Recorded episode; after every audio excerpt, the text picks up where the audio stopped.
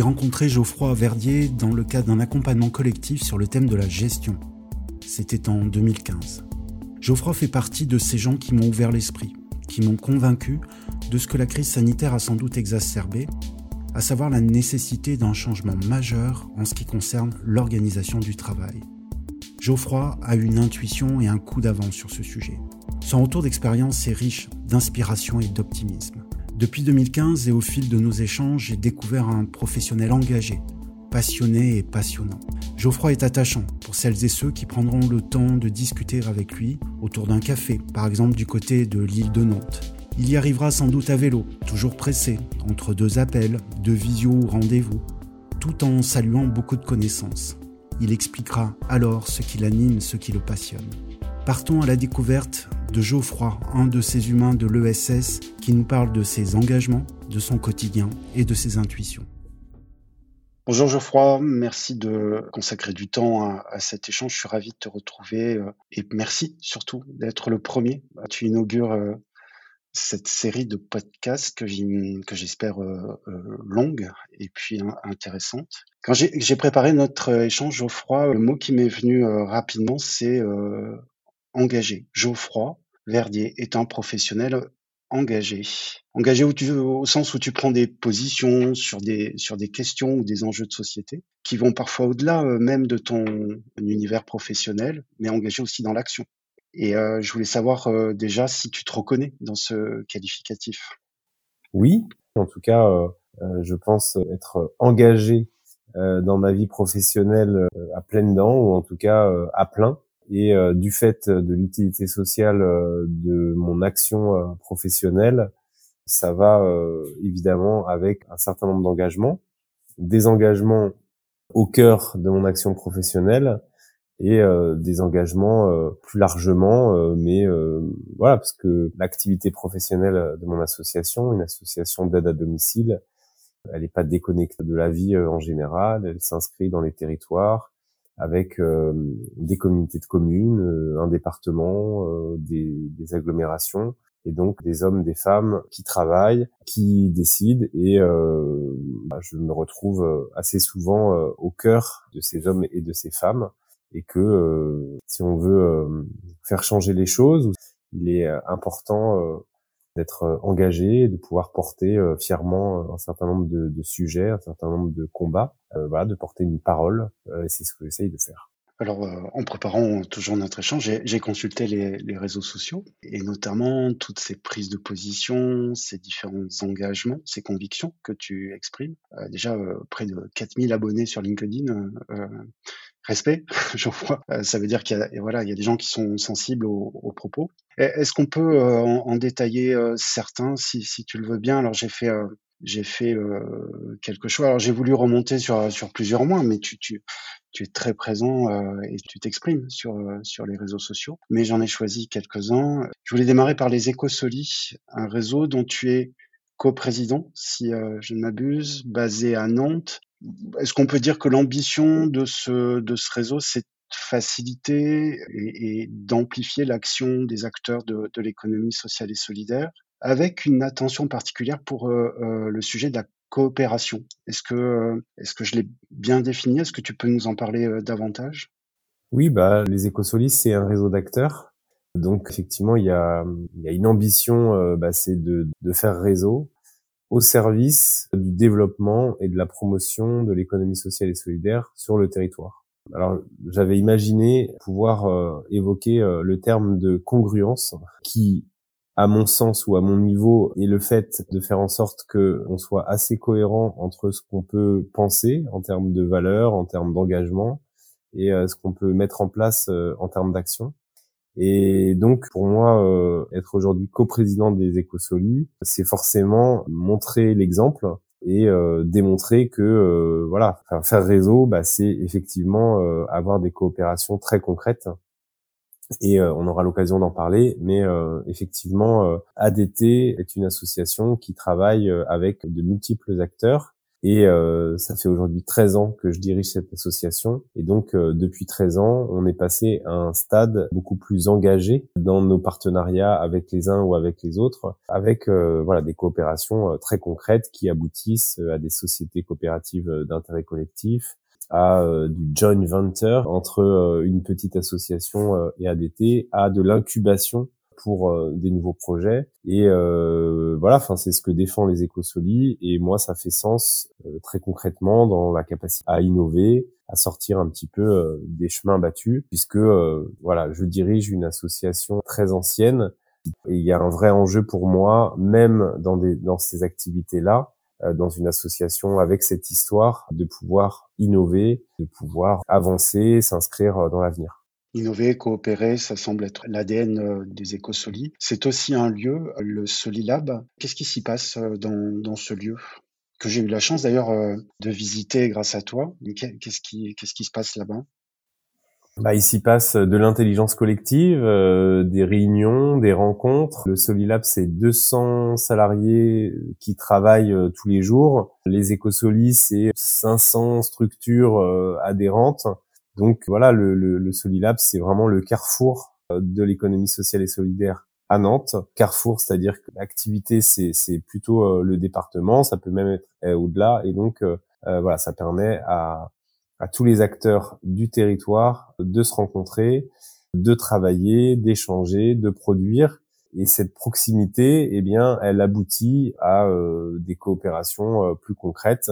C'est à cet endroit-là que j'ai rencontré euh, le directeur de Titi Floris, Brice Couillot, le directeur de Macoré, Xavier Lebeau, avec qui euh, on est euh, engagé et associé pour ACOPA, la coopérative habitat coopératif pour les personnes âgées. Et puis évidemment où j'ai rencontré un certain nombre de personnes à différents moments et qui du coup euh, nous permettent quand on est euh, amené à travailler les uns avec les autres ou à se recroiser dans d'autres univers professionnels, à, euh, à savoir un peu qui on est, à pouvoir engager des, des, coopérations ou des échanges en toute confiance parce que voilà, on a déjà eu l'occasion de se rencontrer, de se présenter, d'échanger sur d'autres sujets. On, va revenir sur, euh, sur Acopa, évidemment, mais je voulais rester un moment euh, avec toi sur l'économie sociale et solidaire, puisque c'est euh, l'ADN des écosolis et puis de tes différents engagements. L'économie sociale et solidaire, c'est un, un secteur en France qui a un point économique, mais c'est aussi un secteur protéiforme. On y trouve dedans euh, les associations euh, qui nous permettent au quotidien d'être ensemble, de créer du lien, euh, qui n'ont pas forcément de, de, salariés. On va retrouver des associations qui ont voilà plusieurs plusieurs salariés, plusieurs dizaines, centaines, voire milliers de salariés. On y trouve aussi des mutuelles, des coopératives. Pour la métropole de Nantes, je crois que c'est 17% de l'économie de ce territoire. Mais au-delà du chiffre, au-delà de, au-delà du poids, j'ai envie de dire dans, dans l'économie, pour toi, Geoffroy, que représente l'économie euh, sociale et solidaire?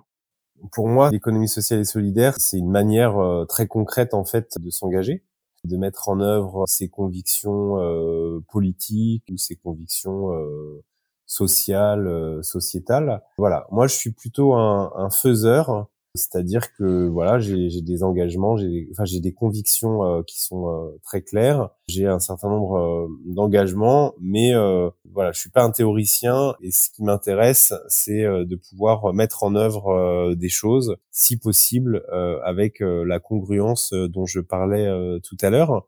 Voilà, donc l'économie sociale et solidaire, c'est ça. Après, si on reprend une définition alors qui correspondait à l'époque à celle euh, des associations, mais à mon sens, c'est que l'économie sociale et solidaire, elle est là pour répondre à des besoins non satisfaits ou mal satisfaits euh, sur le territoire, et donc notamment euh, c'est à cet endroit-là que l'économie sociale et solidaire, elle va innover sur des, terrains ou des, sujets qui n'ont pas été explorés par d'autres soit la, la, la, puissance publique, soit euh, le secteur euh, plus, plus lucratif. Et puis, évidemment, dans, dans son organisation, c'est euh, un secteur qui doit être vertueux ou voilà, enfin donc un secteur où il y a des garde-fous en termes de, de, lucrativité. Ça, ça me paraît extrêmement important. Et puis ensuite, un secteur où on va en tout, à tout point de vue, être bienveillant. Donc que ce soit auprès des salariés, auprès des usagers, auprès de l'environnement,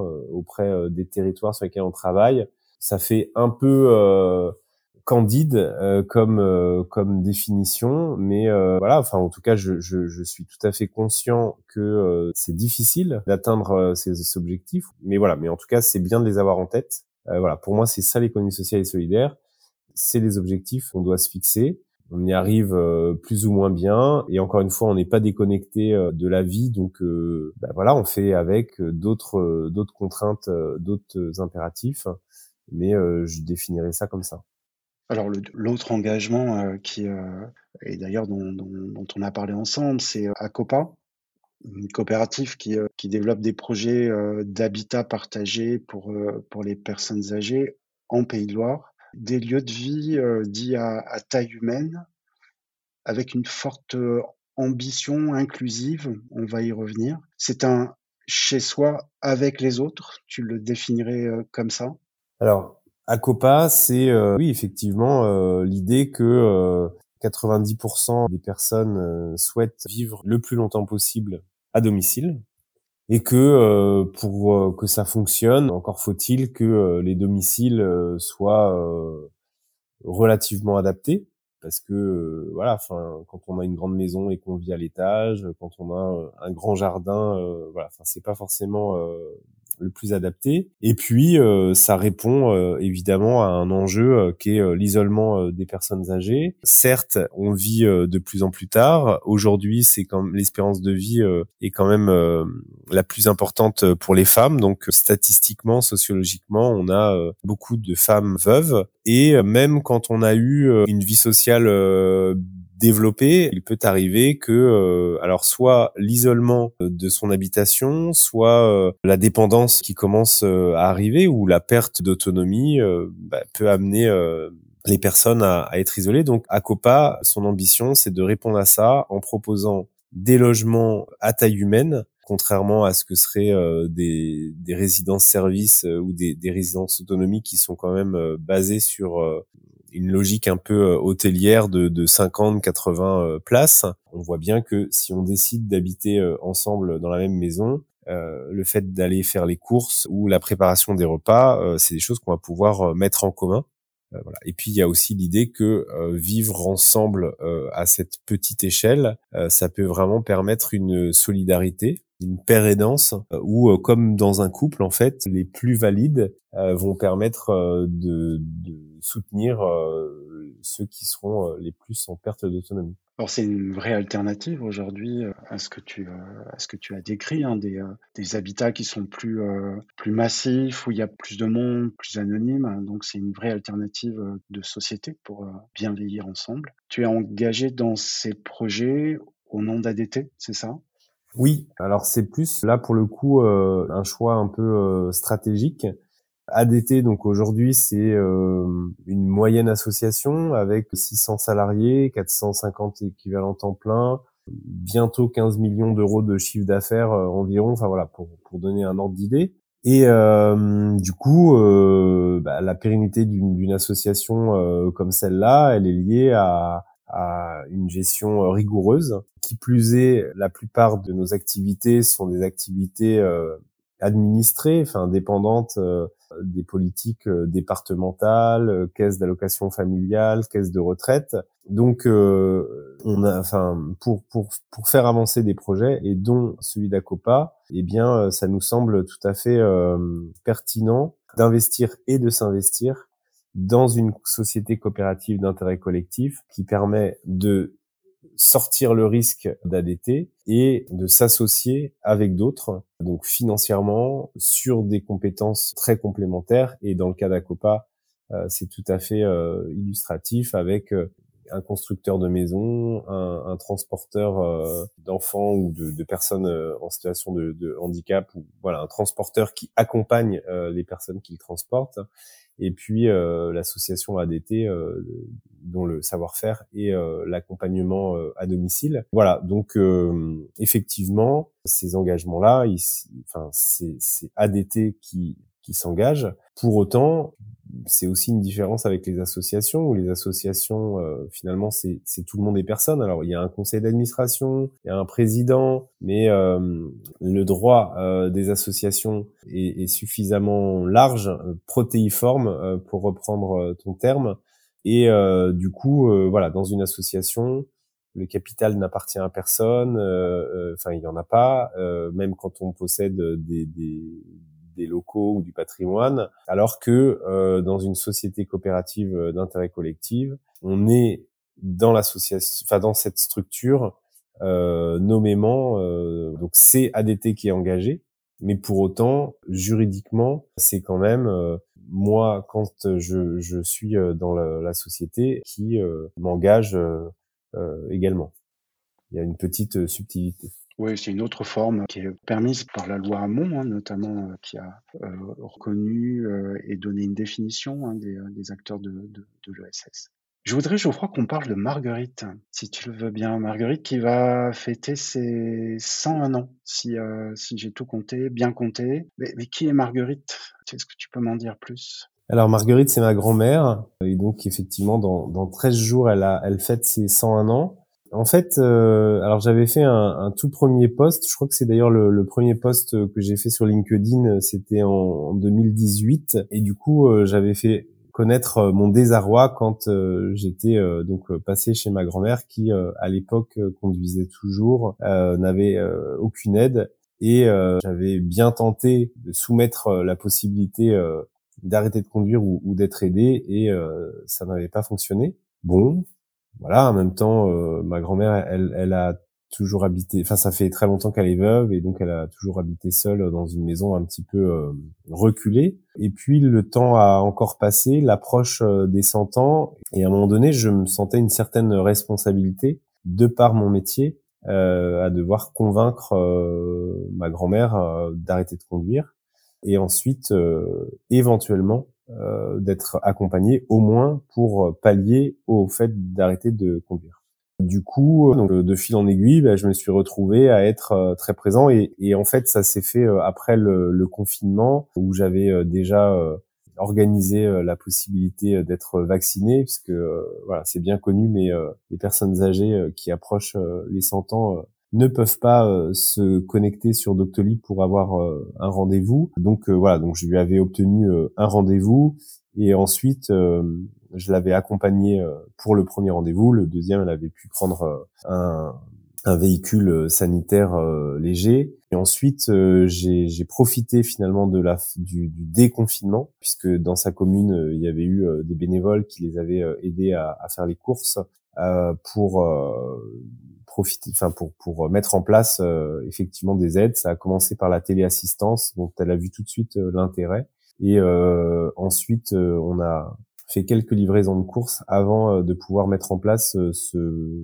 cette aide de la caisse, enfin de la de la CARSAT qui permet d'accompagner les personnes les moins dépendantes puisque elle est encore tout à fait autonome.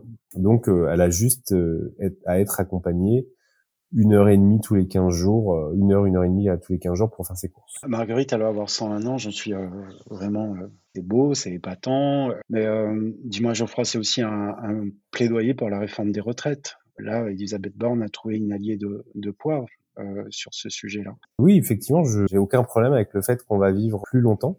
Même si Marguerite, elle fait partie de la génération des personnes qui ont connu les deux guerres, et euh, qui, euh, d'un point de vue euh, santé, ont statistiquement plus de, de, possibilités de vivre longtemps, ce qui est finalement moins le cas de nos parents. Enfin, c'est c'est paradoxal, mais nos parents ayant été plus soumis au risque amiante, à la malbouffe ou en tout cas un certain nombre de, de perturbateurs endocriniens, voilà, donc moi j'ai absolument aucun problème avec le fait que euh, on va vivre euh, plus longtemps. Enfin ça c'est une évidence et d'ailleurs c'est aussi pour ça que, que dans notre métier on doit euh, réfléchir à des solutions bah, pour toutes ces personnes qui vont vivre âgées.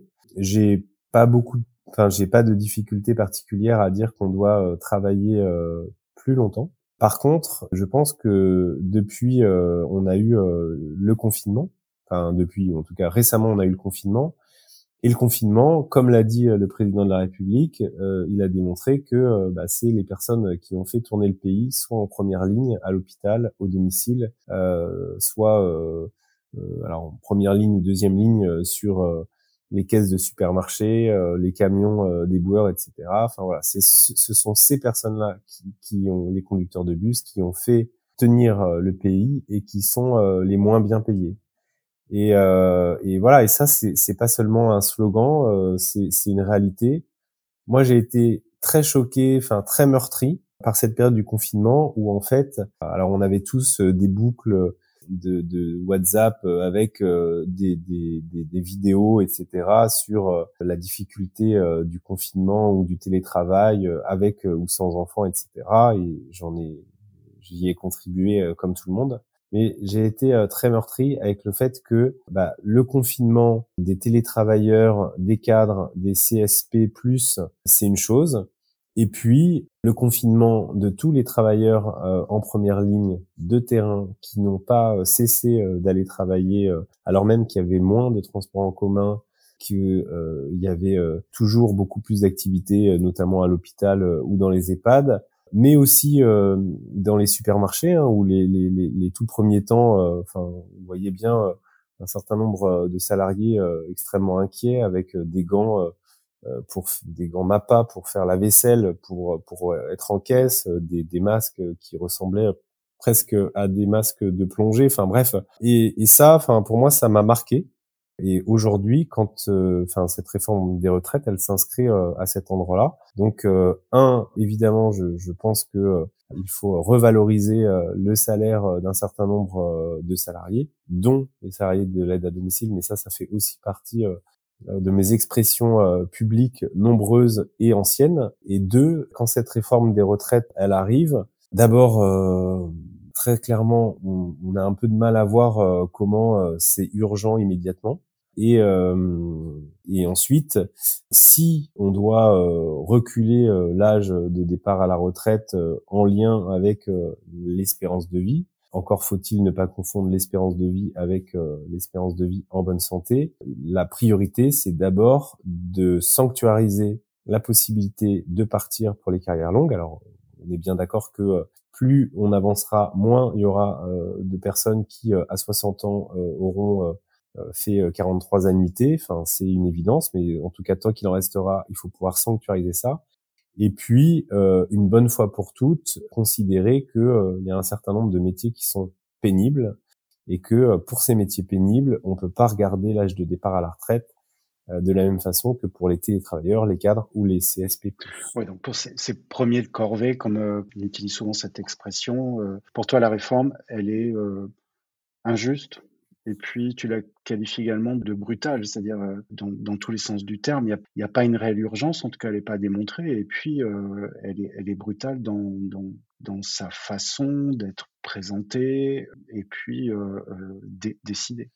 Tout à fait. Elle est inutile, brutale et injuste. Injuste parce que bah, c'est les premiers de corvée les travailleurs euh, les plus pauvres, les femmes en priorité qui sont euh, concernés. Il euh, faut vraiment être complètement déconnecté pour ne pas avoir vu en première intention, même si ce sera sans doute motivé, que quelqu'un qui a commencé à travailler à 20 ans pourrait devoir cotiser 44 annuités et celui qui aura commencé à travailler à 20 ans, ce sera plutôt un premier de corvée que un, un, cadre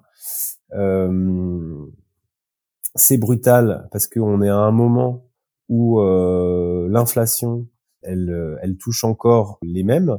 Euh, ceux qui sont loin des centres-villes pour aller travailler, qui utilisent leur voiture, ceux qui ont des logements qui, alors, soit des passeports thermiques, en tout cas des logements qui sont consommateurs en énergie pour pouvoir être chauffés. Et puis, voilà, d'une manière générale, le, le caddie euh, de course euh, qui augmente, enfin voilà, tout qui augmente. Donc voilà, on voit pas exactement, enfin on voit pas bien pourquoi euh, c'est le moment de, en plus de toutes ces difficultés, d'en rajouter une en disant que ce sera deux ans de plus à travailler. Et puis elle est inutile ou en tout cas injustifiée immédiatement puisque voilà, enfin il n'y a pas de péril en la demeure sur le le financement actuel. Bon, bref, je, il faudrait rentrer dans des détails extrêmement importants, mais voilà, il me semble que, enfin, c'est assez simple pour une fois en tout cas, et, et dans ce contexte, assez simple de comprendre que c'est pas le moment de, de, de mettre en place cette réforme-là.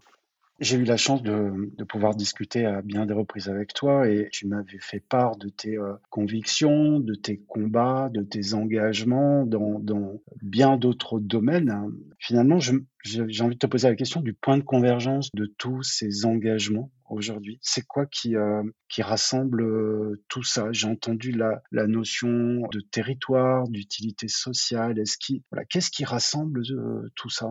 Dans, dans la tête de Geoffroy Verdier et dans, son, dans ses combats du quotidien et du plus long terme Alors, puisqu'on est en mode confidence, il ne t'a pas échappé et il n'a échappé à personne que j'ai euh, à un certain nombre de, de, de moments euh, eu euh, des velléités euh, de prendre euh, des responsabilités en politique, par exemple, ou en tout cas de prendre des responsabilités en général.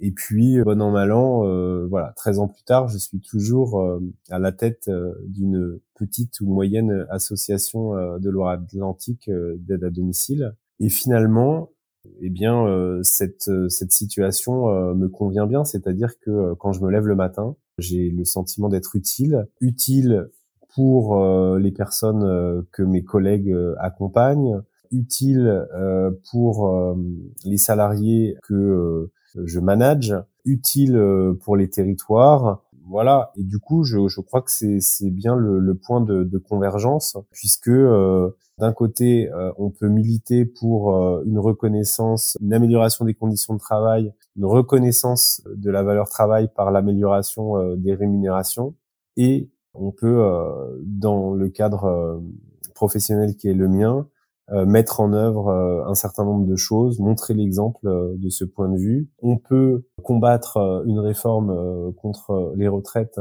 et montrer l'injustice voilà dans la réalité des faits puisque l'autre élément qui concerne mon association c'est la difficulté à, à garder les seniors alors à mon avis si si demain il y avait un index des seniors qui était mis en place on aurait plutôt des bons résultats mais pour autant, euh, euh, il n'empêche que euh, allonger de deux ans la carrière professionnelle va poser des difficultés, enfin va allonger pour un certain nombre de salariés qui ne peuvent pas rester en emploi la période du coup pour laquelle ils seront au chômage, plus ou moins indemnisés, puisque avant la réforme des retraites, et on en a finalement un peu moins parlé depuis la semaine dernière, puisque nous sommes désormais dans le plein emploi soi-disant, eh bien, on réduit euh, les, les, les indemnités euh, chômage euh, de, de 25%.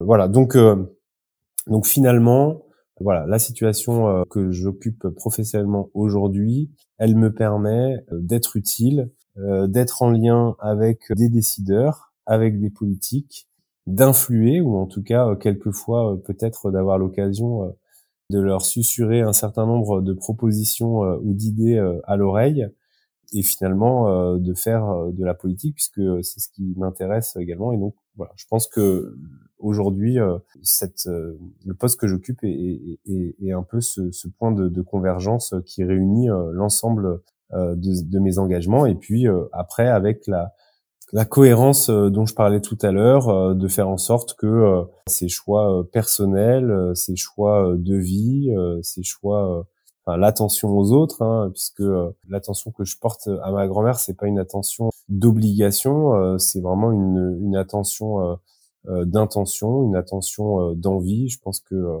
c'est important. Je sais tout ce que mes grands-mères m'ont apporté, je sais ce que mes parents m'ont apporté, et donc ce, ce lien filial, il est pour moi extrêmement important dans dans la dans l'attention à, à leur portée. Alors tous ces engagements, mais aussi euh, la possibilité pour toi en tant que professionnel de l'ESS de les, exprimer et de, les vivre, si je puis dire. C'est aussi un vrai message euh, qu'on pourrait adresser à toutes ces personnes qui euh, aujourd'hui, malgré ce que le plein emploi a priori, toutes ces personnes qui recherchent du sens, qui cherchent à appartenir à un projet vibrant. C'est un, phénomène hein, qu'on a connu avant la, crise sanitaire, mais qui euh, euh s'amplifie, euh, semble-t-il. Est-ce que pour toi, l'économie sociale et solidaire est un, secteur qui peut apporter une réponse à ces professionnels qui aujourd'hui voilà, commencent à regarder ailleurs et se disent, moi sincèrement, me lever le matin, c'est difficile pour aller bosser alors qu'il n'y a pas trop de sens. Est-ce que le SS, c'est euh, l'employeur euh, l'employeur de demain? Alors moi j'en suis convaincu parce que j'ai fait toute ma carrière euh, professionnelle dans le SS et en l'occurrence pour l'instant dans l'associatif. Donc moi j'en suis j'en suis convaincu puisque quand on travaille dans le SS, on négocie, enfin on, on, est recruté pour un poste avec un salaire. Bon voilà normalement un salaire qui correspond aux missions qu'on occupe et euh, il n'y a pas de variable. Tout est tout est extrêmement concret, c'est-à-dire que euh, on est sur de l'emploi euh, non délocalisable, on est sur des missions d'utilité publique, d'utilité sociale. Normalement, dans l'économie sociale et solidaire, il y a, a aucune activité abstraite, virtuelle. Donc, le sens, il est immédiatement évident dans les activités qu'on occupe et le cadre de travail il permet euh, de se concentrer sur euh, les missions euh, qui sont les nôtres, les missions d'accompagnement, des missions de terrain. Voilà. Donc, donc oui, enfin, j'en suis convaincu. Je constate aujourd'hui dans l'association que je dirige qu'on a un certain nombre de personnes qui viennent travailler dans notre association pour y trouver du sens. Je pense que, et en tout cas, je constate également qu'on a un certain nombre de personnes qui sont dans notre association depuis très longtemps et qui euh, y restent parce que euh, ils y trouvent du sens et que la manière de travailler euh, est cohérente. Je ne suis pas naïf et je sais que dans certaines structures de l'économie sociale et solidaire, voilà, l'objectif est pas complètement atteint et qu'il y a un petit peu de travail. Et à la limite que à l'extérieur de l'économie sociale et solidaire, d'autres sociétés euh, sont dans cet esprit-là, poursuivent euh, le même objectif. En tout cas, dans l'économie sociale et solidaire, ça fait partie. Enfin, c'est des choses qui sont euh, ancrées, c'est des choses qui sont affichées. Donc, on peut faire l'inverse de ce qu'on annonce ou de ce qu'on dit, mais en tout cas, a priori, c'est à ça que ça sert. On va parler de ton quotidien, Geoffroy, si tu veux bien, ton, quotidien professionnel. Alors, je, voudrais reposer le cadre. Tu as euh, exprimé quelques chiffres tout à l'heure. ADT, c'est 600 salariés, c'est bien ça. Tu gères un budget d'environ 15 millions d'euros euh, de, de, produits d'activité. Donc voilà pour, euh, pour le cadre. Tous les ans, vous organisez à ADT une opération sur une journée qui s'appelle Vie ma vie. Plus en détail, si j'ai tout compris, l'espace d'une journée, tu occupes un poste autre que le tien et quelqu'un d'autre euh, occupe euh, occupe le tien. Qu'est-ce que tu qu'est-ce que tu en apprends de cette euh, de cette opération? Alors, il y a deux choses. On organise des vies mon travail, pas forcément tous les ans, mais en tout cas, ça fait la première fois qu'on l'a fait, c'était il y a dix ans. Où donc là, c'était régulièrement à grande échelle, on organise des vies mon travail où en fait les salariés échangent leur poste et c'est également mon cas. Le prochain événement, c'est le 17 mars, où à l'occasion de la désormais journée nationale du domicile, on va rendre, entre guillemets, hommage à nos salariés de terrain, à nos salariés les premiers de corvée, en les accompagnant. Donc, euh, quand je dis on, les salariés sédentaires, les administratifs, les administrateurs, nos partenaires, on va venir sur la première intervention de la journée euh, de nos collègues de terrain. Donc euh, voilà, on va organiser ça comme on l'avait déjà fait il y a cinq ans. Et puis en complément, même si euh, j'ai euh, donc euh, voilà un certain nombre de responsabilités à ADT, un certain nombre d'engagements connexes à ACOPA, à PICOP, éthique ou encore d'autres engagements aux écosolies par exemple, c'est très important pour moi de rester en lien avec le terrain. Donc pour ça, j'ai quelques astuces.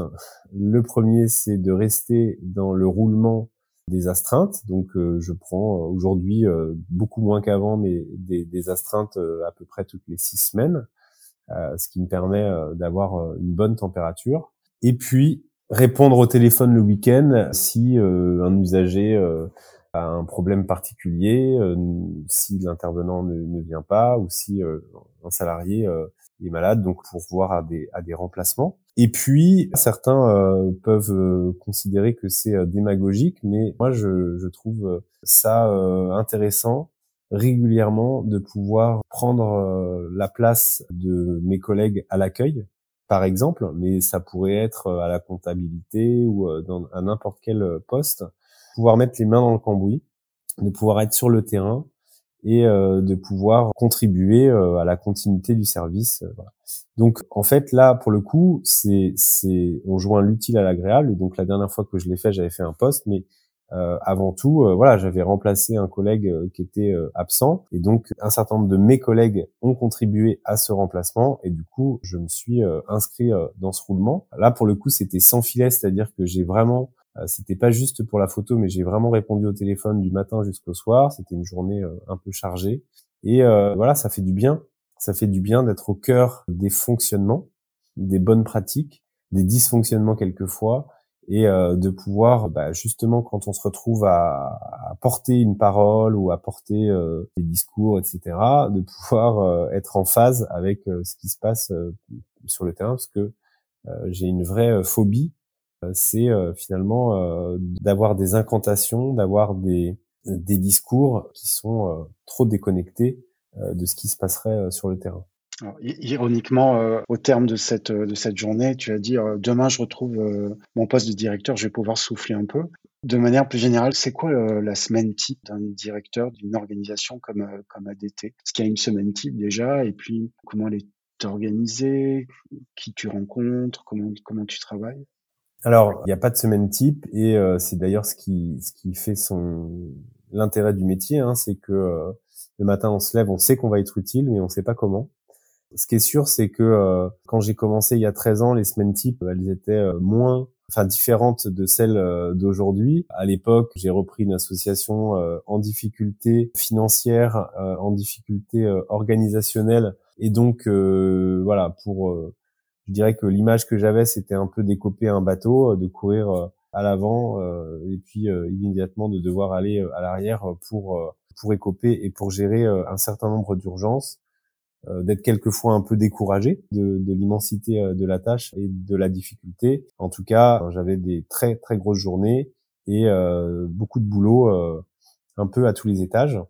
Aujourd'hui, donc ça fait cinq ans que on a mis en place une organisation du travail un peu différente qui s'appelle Libérons nos, énergies, donc à l'ambition de, de, donner, de faire confiance aux salariés, de leur donner de l'autonomie et de les, de les valoriser au maximum et donc ce, ce fonctionnement-là, eh ben, il se traduit aussi euh, dans euh, ma journée type.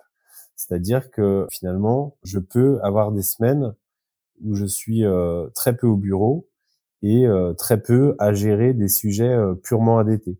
Tout simplement puisque je vais être sur des sujets ACOPA, des sujets Ecosoli, des des témoignages sur euh, Libérons nos énergies, euh, des, des, contributions euh, à différents niveaux, des, du conseil. Enfin bref, je, je peux faire des choses tout à fait diverses.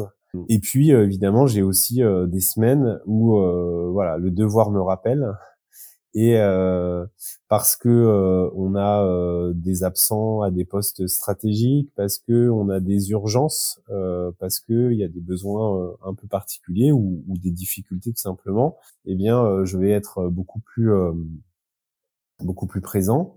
J'ai j'ai vraiment, enfin depuis cinq ans, j'ai volontairement, alors du fait de l'organisation du travail qu'on a mis en place, j'ai volontairement pris du champ et euh, voilà, enfin, ça n'avait de sens que si l'association, euh, l'équipe de direction était capable de travailler sans moi. Donc ça, c'est vraiment euh, ce qu'on a mis en place. Et, et l'idée, c'est que, euh, en fait, dès qu'on a besoin de moi, je vais être beaucoup plus, beaucoup plus présent.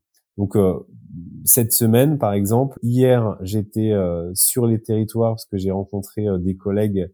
Non, hier matin, j'étais sur le terrain de bonheur pour accueillir une nouvelle salariée pour remplacer euh, une collègue cadre euh, qui n'était pas là. Ensuite, j'avais une réunion avec mes cadres pour euh, faire le point. On le fait à peu près tous les 15 jours. Je suis parti sur le terrain pour rencontrer des salariés, puisque j'ai engagé un tour de, de, des différentes équipes. Là, ça me fait une vingtaine de réunions sur l'ensemble du territoire de la Loire-Atlantique. Aujourd'hui, euh, bah, j'ai euh, ce podcast. Ensuite, je vais aller manifester. Et cet après-midi, j'ai deux entretiens avec euh, des salariés au siège. Demain, je j'ouvre un événement Ecosoli.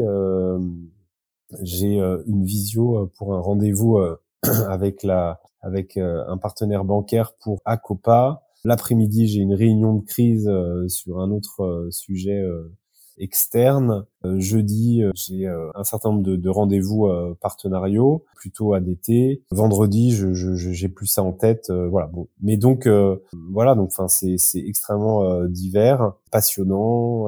voilà. Et puis après, c'est vrai que j'attache une importance à être, euh, enfin, à être disponible, à être euh, agile. Euh, voilà, donc il m'arrive de, de, faire quelques réunions en visio à vélo ou dans le bus. Voilà, enfin dans des conditions qui sont pas forcément toujours très confortables pour mes interlocuteurs mais voilà ou également de participer à des réunions et évidemment de répondre à, des mails en même temps mais voilà à un moment donné j'ai du mal à, à donner euh, des rendez-vous euh, deux mois euh, à l'avance, ou plus tard, et à répondre toujours, enfin voilà, aux uns et aux autres en retard. Donc voilà, j'attache une importance à être relativement dans l'immédiateté, même si voilà, quelquefois il y a peut-être, ça fait partie des, des axes de progrès pour moi, à, à pouvoir quelquefois prendre le temps et, et, à pas forcément réagir toujours en réaction ou trop vite.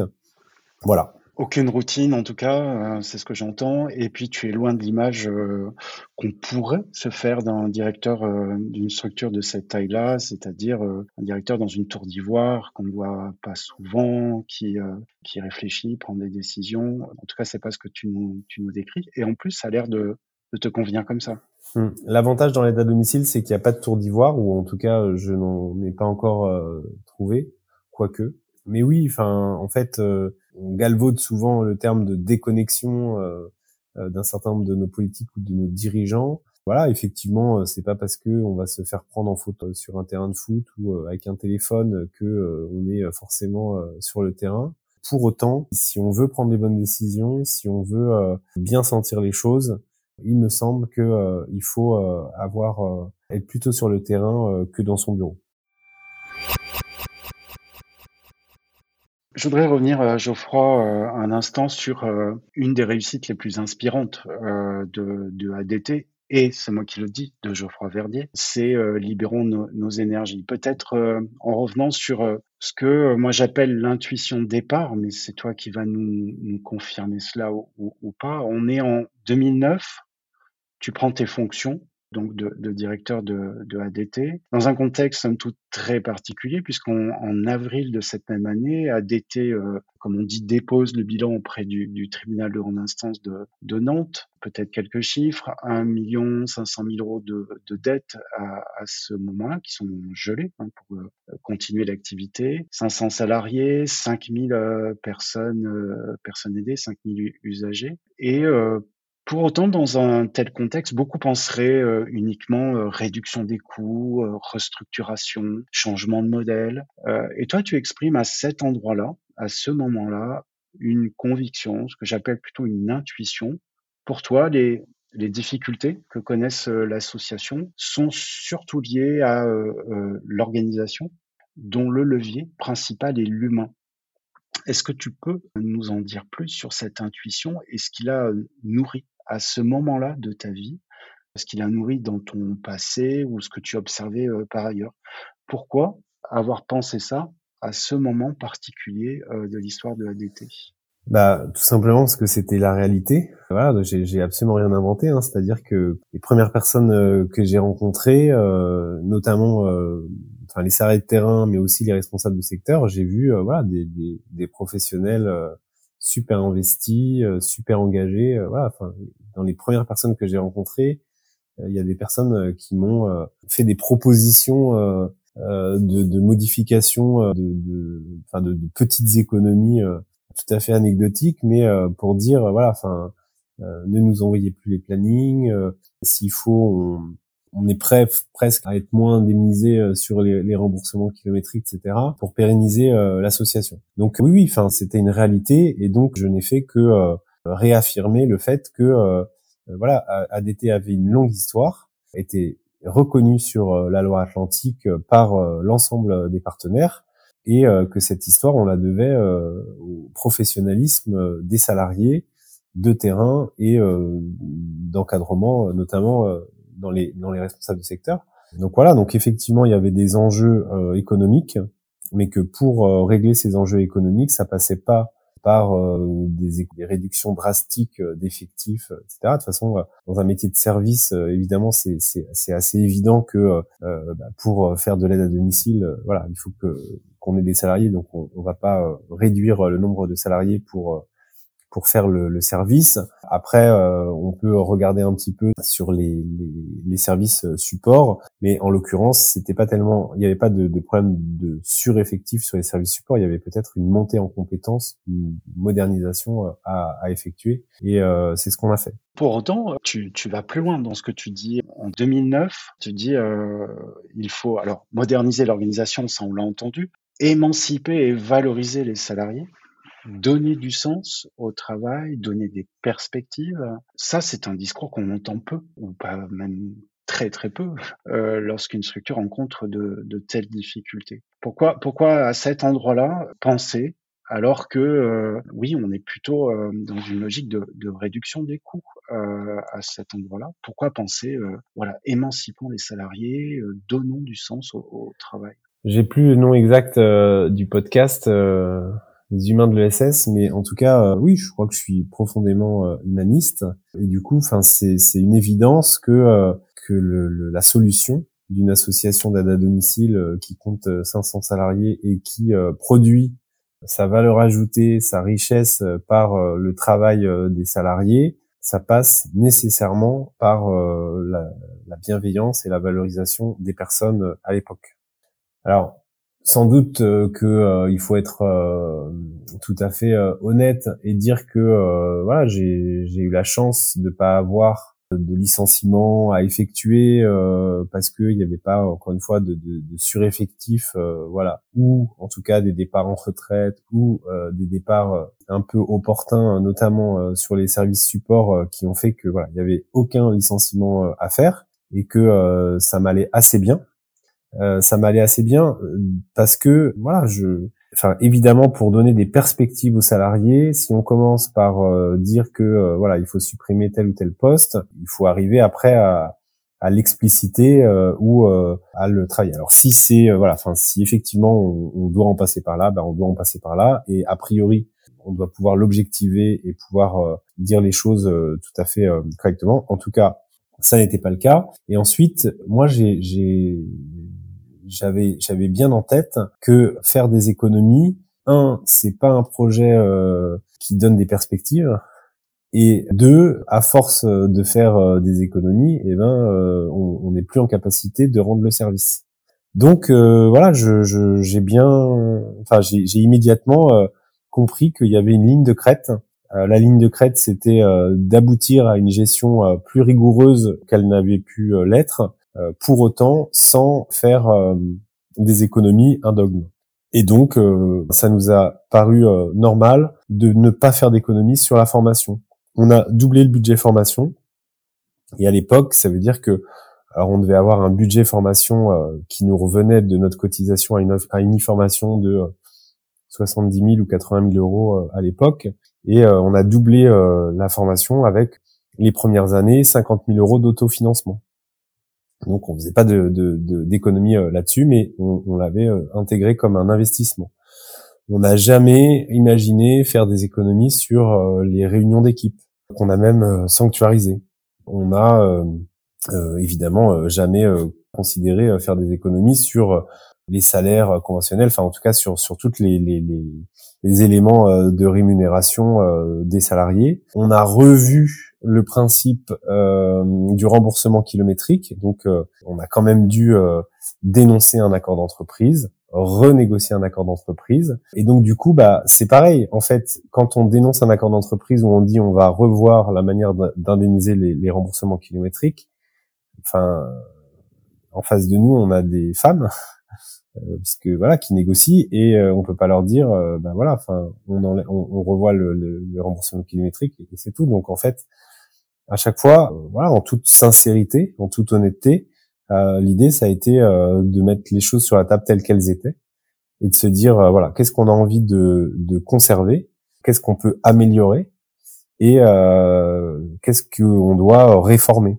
En l'occurrence, sur les remboursements kilométriques, on n'a pas non plus fait la révolution puisque, en fait, auparavant, il y avait un abattement en pourcentage on pouvait presque se poser la question si, euh, si effectivement il y avait une, vraie économie. En fait, on a eu une économie euh, de départ, mais en tout cas, ça nous a, enfin, ça a été vertueux puisque euh, cette franchise, ça nous a obligés, ça nous a encouragés à rapprocher le lieu de travail des salariés de leur lieu d'habitation pour que un maximum de salariés soient en dessous de la franchise. Donc, certes, on, s'ils sont à moins de 8 km, euh, ils n'ont pas de, de, remboursement pour cette première et cette dernière intervention, mais ils travaillent en proximité. Et, euh, et s'ils sont juste, euh, enfin, s'ils sont pas trop loin de leur domicile, eh bien, euh, ces remboursements kilométriques sont moindres. Donc voilà, en fait, après, moi, j'avais pas de, enfin, je, je, je, suis arrivé, enfin, j'avais pas d'expérience de redressement d'une association. Donc voilà, la méthode que j'ai employée, c'est de prendre les choses telles qu'elles étaient, enfin une par une, euh, de rencontrer les uns les autres. Alors, euh, c'est amusant parce que au départ, j'ai rencontré des salariés qui m'ont fait des propositions que j'ai quelquefois écoutées, qui n'étaient pas forcément les bonnes. Puis ils m'ont aussi fait des propositions qui étaient les bonnes, hein, mais voilà. Mais voilà, en fait, euh, on prend, enfin, pas de dogme. on écoute les uns les autres, on se fait sa propre idée. Et une fois qu'on l'a, et eh ben, on la met en œuvre et on fait ça avec méthode en ayant bien en tête que euh, quand on va euh, réduire euh, le nombre de copies ou revoir le contrat des photocopieurs, c'est nécessaire sans doute, mais ça n'a rien à, enfin c'est epsilon dans dans le plan de redressement par rapport à un poste qui ne va pas être remplacé ou euh, à la renégociation euh, des remboursements kilométriques, euh, par exemple. Être à l'écoute, engager une réflexion qu'on peut qualifier de, de vertueuse, hein, qui, qui, qui met l'humain au cœur de, de, de, cette réflexion. Ça a permis à DT de, de sortir de cette impasse. Et puis ça nous amène à 2017. 2017, il se passe des choses, notamment plusieurs rencontres, dont une euh, qui semble t'avoir inspiré, c'est euh, la rencontre avec euh, l'entreprise Chronoflex, donc une entreprise de ton territoire qui est spécialisée dans la réparation des flexibles hydrauliques, je crois. Alors ça, ça, ça paraît effectivement comme ça, vu de un, peu saugrenu, se dire voilà, le directeur d'une association d'aide à domicile rencontre le, le, le dirigeant d'une entreprise qui n'est pas du même secteur et pour autant il semble que euh, cette rencontre a été euh, déterminante pour, euh, pour la suite des événements. Est-ce que tu peux nous en dire plus? Oui, alors d'abord, la, première chose, c'est que 2017, on pourrait dire que ça correspond à huit ans d'une d'une carrière professionnelle à ADT. Sans doute, le fait que peut avoir le sentiment du devoir accompli ou en tout cas d'avoir, oui, assuré une mission. Et donc, voilà, on, on sent que la, la lassitude peut euh, peut arriver, euh, voilà, et qui a besoin de, de rebondir. Et, euh, et j'avais déjà eu l'occasion, euh, enfin moi à chaque fois qu'on m'invite à, à, parler de ce que je fais, enfin je trouve ça toujours intéressant, je trouve ça important. Ça contribue à, à, à faire connaître euh, l'aide à domicile, à, rendre plus visible les salariés du prendre soin et, et, des métiers du lien. Donc voilà. Et on m'avait euh, à un moment donné, euh, voilà, enfin j'avais pu euh, bah, expliquer donc à l'époque le redressement, enfin ce, dont on vient de parler, le management de proximité et voilà. Et, et, plusieurs fois on avait dû me dire et donc la prochaine étape ça pourrait être l'entreprise libérée.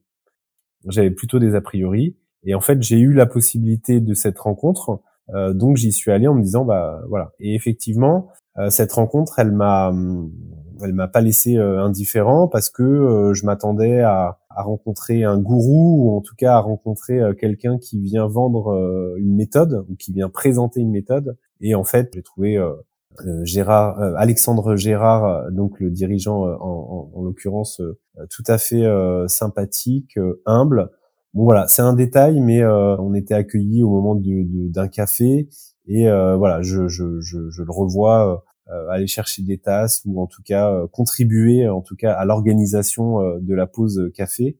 Et ça m'a fait sens. Et évidemment dans tout ce qu'il a pu dire euh, il a plutôt parlé euh, de, de, de, lui, de valeurs, euh, d'engagement que de méthode, et donc ça m'a bien, ça m'a bien plu. Et donc il se trouvait que parmi ces personnes, en fait, j'avais une de ces collaboratrices que je connaissais, enfin plus ou moins indirectement, et qui connaissait ADT et qui m'a dit bon bah voilà en fait est-ce que ça t'a intéressé etc donc je dis oui oui mais bon voilà je vois pas très bien le lien entre l'activité de Chronoflex et euh, notre activité euh, d'aide à domicile euh, autorisée administrée quelque part par notamment des, des, financeurs comme le département et en fait elle me dit mais finalement vous y êtes presque dans ce que j'ai compris dans ce que j'ai entendu de vos fonctionnements voilà et donc ça ça ça a fait tilt je me suis dit bon voilà je sais pas si on va aller vers l'entreprise libérée mais peut-être que euh, on peut aller plus loin. Et puis, euh, dans le même temps, j'ai eu la chance d'avoir une présentation du modèle Burzorg. Donc cette fois-ci plutôt une présentation du modèle Burzorg qui du coup quelque part euh, déclinait ou en tout cas validait le fait que même dans le domicile, on pouvait être dans un fonctionnement d'entreprise libérée ou en tout cas dans un dans un fonctionnement d'équipe autonome. Euh, voilà, donc c'est vraiment ces, ces, deux rencontres euh, à l'automne 2017 euh, qui m'ont engagé à aller là-dedans. Et puis après un alignement de planète, puisque on a répondu à un appel à projet Fing, Fing qui était une boîte de numérique, et ANACT, l'Agence nationale de l'amélioration des conditions de travail, pour être accompagné dans le cadre d'un accélérateur de projet. Et on a été retenu. Et donc en janvier 2018 euh, j'ai participé à deux jours d'accélération. Alors avec des startups pour la plupart euh, avec des, porteurs de projets euh, qui n'avaient rien à voir avec mon association d'aide à domicile avec des mentors avec des consultants. Les deux jours d'accélération ont permis de valider ce projet et de pouvoir enfin et de repérer notre projet avec du coup un consultant de l'ANACT qui euh, a proposé de pouvoir contribuer. Euh, Donc, euh, du coup, bah, il y avait plus qu'à dérouler ce projet. Alors, pour la petite histoire, enfin, ou pour l'anecdote, un des, des retours qu'on m'a fait à l'époque, c'était de savoir si c'était mon projet ou, enfin, en, gros, de dire, bah, c'est intéressant ce, ce projet, mais est-ce que vraiment les salariés sont en attente de contribuer à leur planning, de, enfin, de co-construire leur planning et est-ce que finalement, euh, voilà, enfin, ça va leur faire une belle jambe de continuer à être payé avec des lance-pierres ou d'être payé euh, au SMIC et euh, de pouvoir choisir s'ils commencent plus tôt ou plus tard? Voilà. Donc j'avais bien, enfin, j'ai bien gardé ça en tête. La, la suite a montré que évidemment les salariés avaient une vraie appétence à co-construire leur planning et s'y retrouvent complètement pour concilier vie pro, vie perso. par contre, c'est vrai que moi j'avais gardé l'idée que il faudrait, euh, si on, on, proposait aux salariés de co-construire leur planning, de prendre des responsabilités, d'aller sur des missions euh, plus diverses, euh, il faudrait aller au bout de la démarche et valoriser ces missions, ces responsabilités. Ce qu'on a commencé à faire dans notre accord d'entreprise, en anticipation finalement de l'avenant 43, qui est venu complètement confirmer l'approche qu'on avait de, de, de la valorisation de ces métiers et du coup euh, euh, de, de, la valorisation des métiers et des missions et du coup euh, voilà aujourd'hui bah, l'avenant 43 c'est un outil tout à fait idéal pour pour permettre de valoriser au-delà des diplômes et de l'ancienneté la prise de responsabilité, notamment par des salariés qui se sont engagés à pleines dents ou à plein pardon dans Nos Énergies. Juste euh, préciser que l'avenant 43, donc c'est un avenant euh, de, de, la convention collective qui est euh, applicable à, ton secteur d'activité, à ta branche professionnelle, et qui a permis une reclassification des, des, salariés intervenants et et, support les administratifs, mais aussi euh, une revalorisation salariale. C'est aussi un avenant qui euh, introduit cette notion de parcours professionnel qui était déjà présente, mais qui est aujourd'hui, on va dire, reconnue et encouragée par cet avenant conventionnel. On est en 2017, c'est le début officiel, on va dire, l'aventure de Libérons nos, énergies, qui prend racine dans l'intuition, les convictions que tu avais exprimées déjà en 2009. Euh, si on devait définir euh, Libérons nos énergies aujourd'hui euh, en une ou deux phrases euh, pour, j'ai envie de dire, inspirer les autres, qu'est-ce que tu en dirais? Alors, en deux mots, c'est confiance et autonomie, mais je l'ai déjà dit tout à l'heure, ou en trois mots, confiance, autonomie, valorisation.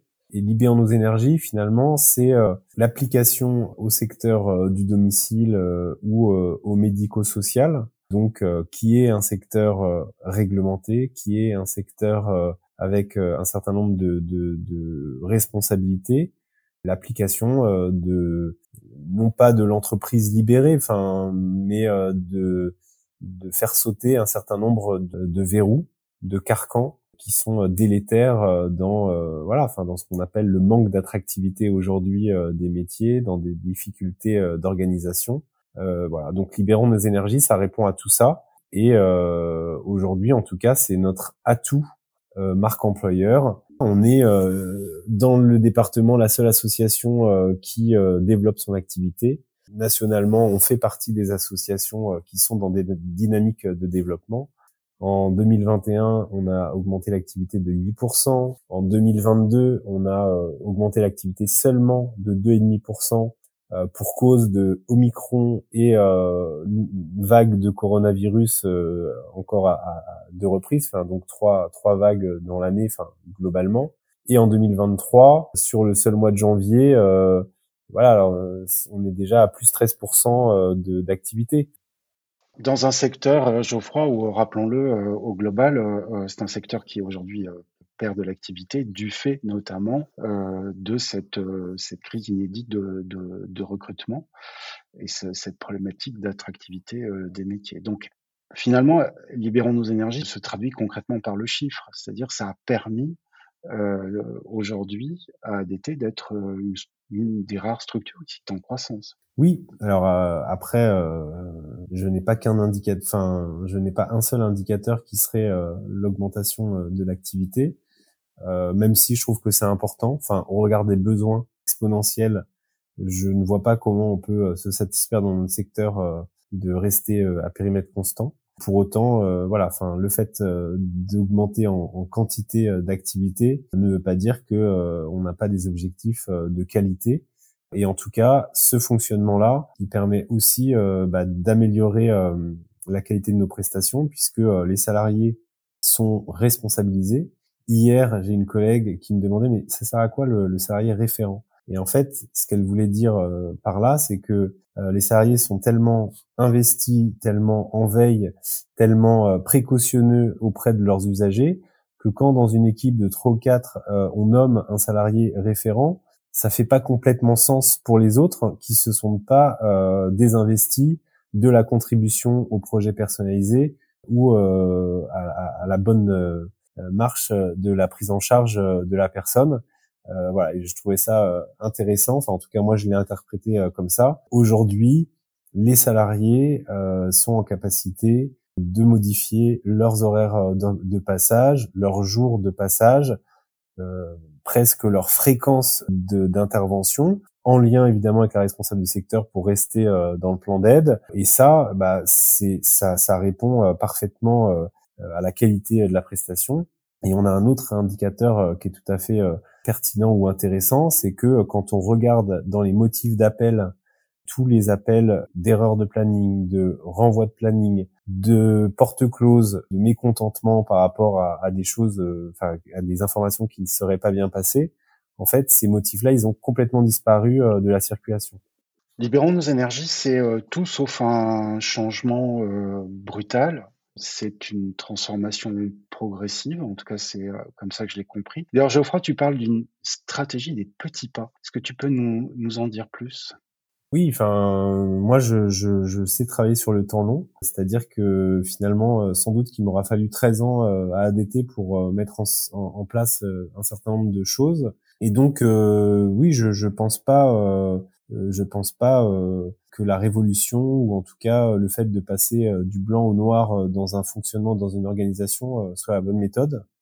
Qui plus est dans un secteur où ça ne s'arrête jamais.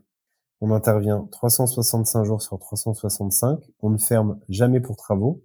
Donc, il faut bien avoir en tête que au moment où on va mettre des choses en place, eh ben, on aura toujours de l'activité, des nouvelles demandes, des arrêts de travail, euh, des imprévus qui vont, euh, enfin qu'on devra pouvoir continuer à gérer. Donc euh, par nature, il me semble que on peut pas avoir des objectifs qui sont trop ambitieux. En cela, je m'inscris en faux ou en tout cas de côté par rapport à, à d'autres théoriciens dont j'ai entendu le nom et qui disent que pour innover ou pour aller, enfin pour innover, il faut être dans la rupture et que pour être dans la rupture, il faut aller d'un point A à un point B et que si on va euh, sur un point trop proche euh, de notre euh, point de départ, bah, finalement on va rester dans un fonctionnement classique sans aller dans la rupture et dans l'innovation.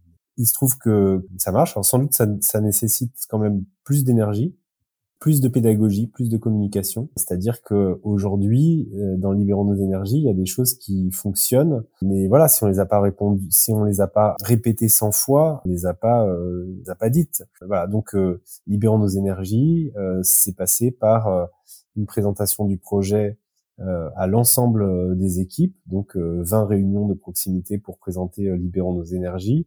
Et depuis cinq ans, je pense que on a fait euh, quasiment trois passages de, de réunions de proximité euh, systématiques auprès de l'ensemble des salariés. Donc la première fois pour présenter, la deuxième fois pour euh, dire voilà, enfin regarder ce qui peut se mettre en place. Et puis la troisième fois pour reprendre tout ce qui relève de libérant nos énergies, le pointer comme une avancée, enfin un effet de libérant nos énergies, et de pouvoir se dire qu'on doit le systématiser ou en tout cas on doit encore euh, aller plus loin. Qu'est-ce que tu dis à celles et ceux, euh, des, des, des, salariés qui euh, voilà, n'ont pas envie de plus d'initiative, plus d'autonomie, en tout cas pas immédiatement? Qu'est-ce qu'est-ce que qu'est-ce que ADT leur dit?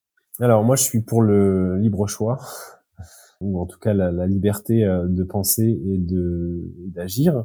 Et donc, euh, j'ai aucun problème avec ça. Et ça fait partie effectivement euh, des recettes euh, de Libérons nos énergies, c'est qu'on a forcé personne. On a invité les uns et les autres à prendre plus d'autonomie. On a forcé personne. Donc, il y a des salariés qui disent moi j'ai pas envie, et on leur a dit ok, il n'y a pas de problème. À l'époque, enfin puisque pour pour faire tout ça, on a on a enfin on s'appuie sur les smartphones.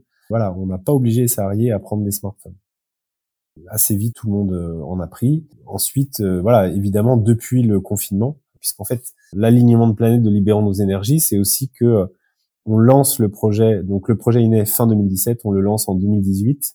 On l'expérimente entre septembre 2018 et septembre 2019 et on l'évalue sur une première partie d'expérimentation à la fin de l'année 2019.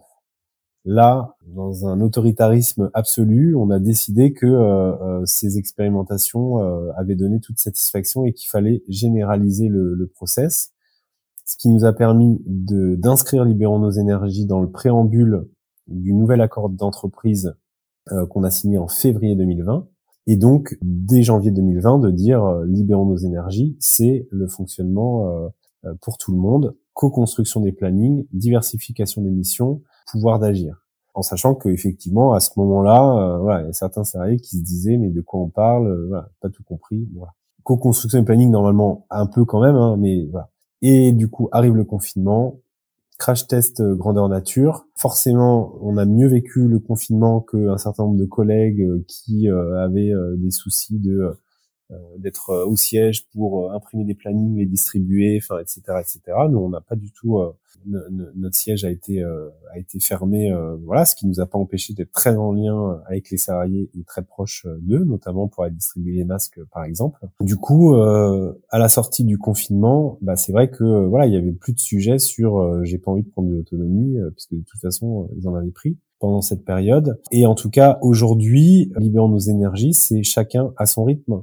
Euh, c'est-à-dire que le salarié qui a envie euh, euh, de faire le planning qui lui est attribué par sa responsable de secteur et qui a pas tellement envie, voilà, enfin de, enfin si ça lui convient, qui a pas tellement envie de, de le remodifier, il n'y a pas de problème. Pour autant, même s'il n'en a pas envie plus que ça, malgré lui ou malgré elle, euh, ce salarié, euh, il va être euh, facilitateur sur des remplacements l'été, sur des remplacements d'arrêt maladie, sur des remplacements tout, simplement, enfin ou des modifications de planning par rapport à une personne qui va être hospitalisée ou qui sera absente à un moment donné. Voilà, parce qu'aujourd'hui c'est complètement ancré. Aujourd'hui, quand on reçoit des sorties d'hospitalisation, on les reçoit au siège et euh, on les envoie directement aux salariés en leur disant qui peut intervenir euh, à tel endroit euh, du département. Donc évidemment, on l'envoie aux salariés qui sont concernés et ça répond tout de suite, dont, à mon sens, des salariés qui sont capables de nous dire que eux, ils ont pas trop, enfin voilà, que libérons nos énergies, ça leur parle pas plus que ça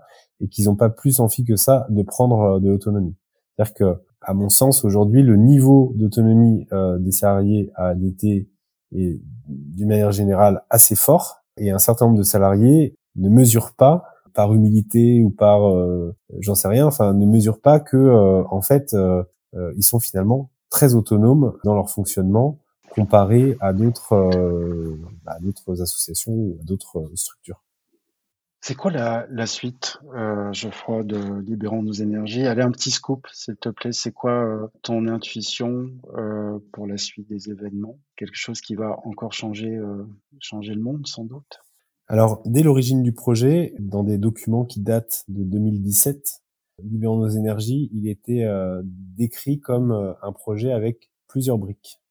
Première brique, construction des plannings. Deuxième brique, diversification des activités et troisième brique, pouvoir d'agir. Pouvoir d'agir, ça veut rien, ça veut tout dire et rien dire. Donc euh, pour ça, on a mis en place des AD teams, des salariés qui sont représentants de leurs collègues. On a une soixantaine de petites équipes de 6-8 salariés.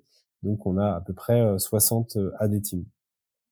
Et les AD teams, on les sollicite pour réfléchir sur des sujets. Tu les as sollicités pour travailler sur euh, la vision euh, d'ADT euh, en 2030. Tu les as sollicités pour vérifier ce qu'ils pensaient de leur directeur. Et nous, on les sollicite pour travailler sur des sujets de prévention, pour réfléchir aux questions d'équipement, pour perfectionner les salariés sur l'utilisation des smartphones et du logiciel.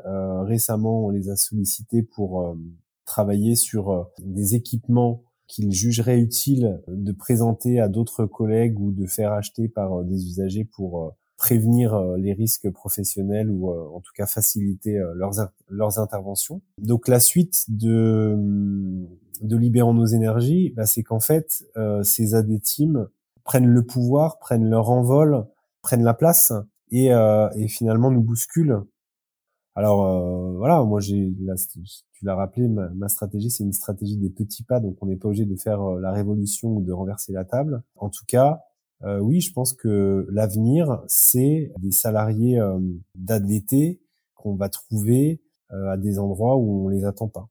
Récemment, on a une collègue qui participait à un dispositif innovant à domicile dont le nom euh, acronyme est un divadom, même un DRAD, puisque celui-là c'était un, un, dispositif financé par l'article 51. Du coup, euh, il y avait une réunion partenariale euh, à l'ARS, donc avec l'ARS, avec un certain nombre de partenaires. Et ADT, c'est la directrice des parcours et de l'autonomie qui vient. Ça, c'est attendu. La responsable de secteur qui est sur le dispositif et l'auxiliaire de vie. Et ça, évidemment, ça l'est moins. Encore moins quand finalement euh, la première personne qui prend la parole euh, pour présenter euh, l'action d'ADT, c'est l'auxiliaire de vie. En plus, elle l'a fait sous la forme d'un poème. Enfin bref, ça a un peu scotché tout le monde. Mais voilà, en fait, c'est ça, libérons nos énergies, c'est que nos salariés sont tout à fait engagés, professionnels, investis, et que non seulement on peut leur faire confiance dans l'exercice de leur mission de terrain, mais on peut euh, évidemment leur faire confiance euh, sur des missions euh, a priori dévolue à, à d'autres. ma grande fierté les jours derniers, c'est que à deux ou trois reprises, c'est Jennifer Turquet, cadre marque employeur, et une auxiliaire de vie qui sont allés présenter Libérons nos énergies sur un certain nombre d'instances auxquelles euh, je ne pouvais pas aller pour des raisons d'agenda, mais en fait aujourd'hui auxquelles je n'irai sans doute pas parce que euh, j'ai d'autres euh, collègues qui présentent encore mieux que moi le fonctionnement d'ADT. À propos de fierté, je voudrais aussi témoigner et relater quelques, propos euh, lors des échanges que j'ai eu euh, la chance d'avoir avec les salariés euh, de ADT. Et on m'a tout de suite dit, et on m'a tout de suite mis au parfum, hein, tout de suite en introduction, on m'a dit, Laurent, nous avons un employeur remarquable. Bravo, bravo pour ce parcours, bravo pour cette transformation de ADT, cette belle réussite. Geoffroy, on arrive au terme de, notre échange. Je voudrais te remercier très sincèrement pour le temps que tu as consacré euh, dans cette semaine très chargée à ce podcast. Merci et puis euh, bon anniversaire à Marguerite. Merci, euh, merci de, ces échanges. J'espère que la magie du montage permettra de ne retenir que les, éléments les plus pertinents et en tout cas faire de cet échange tout à fait passionnant un échange euh, dynamique euh, qui donnera envie euh, à un certain nombre de personnes de s'intéresser à l'aide à domicile, aux salariés du prendre soin, aux salariés du lien, de s'intéresser à libérer nos énergies, à notre territoire, à ADT. voilà, en tout cas, je, je reste très disponible pour ça. C'était avec plaisir. Je pense pas qu'il y ait beaucoup de montage, comme tu dis. à bientôt, Geoffroy. À bientôt. Merci.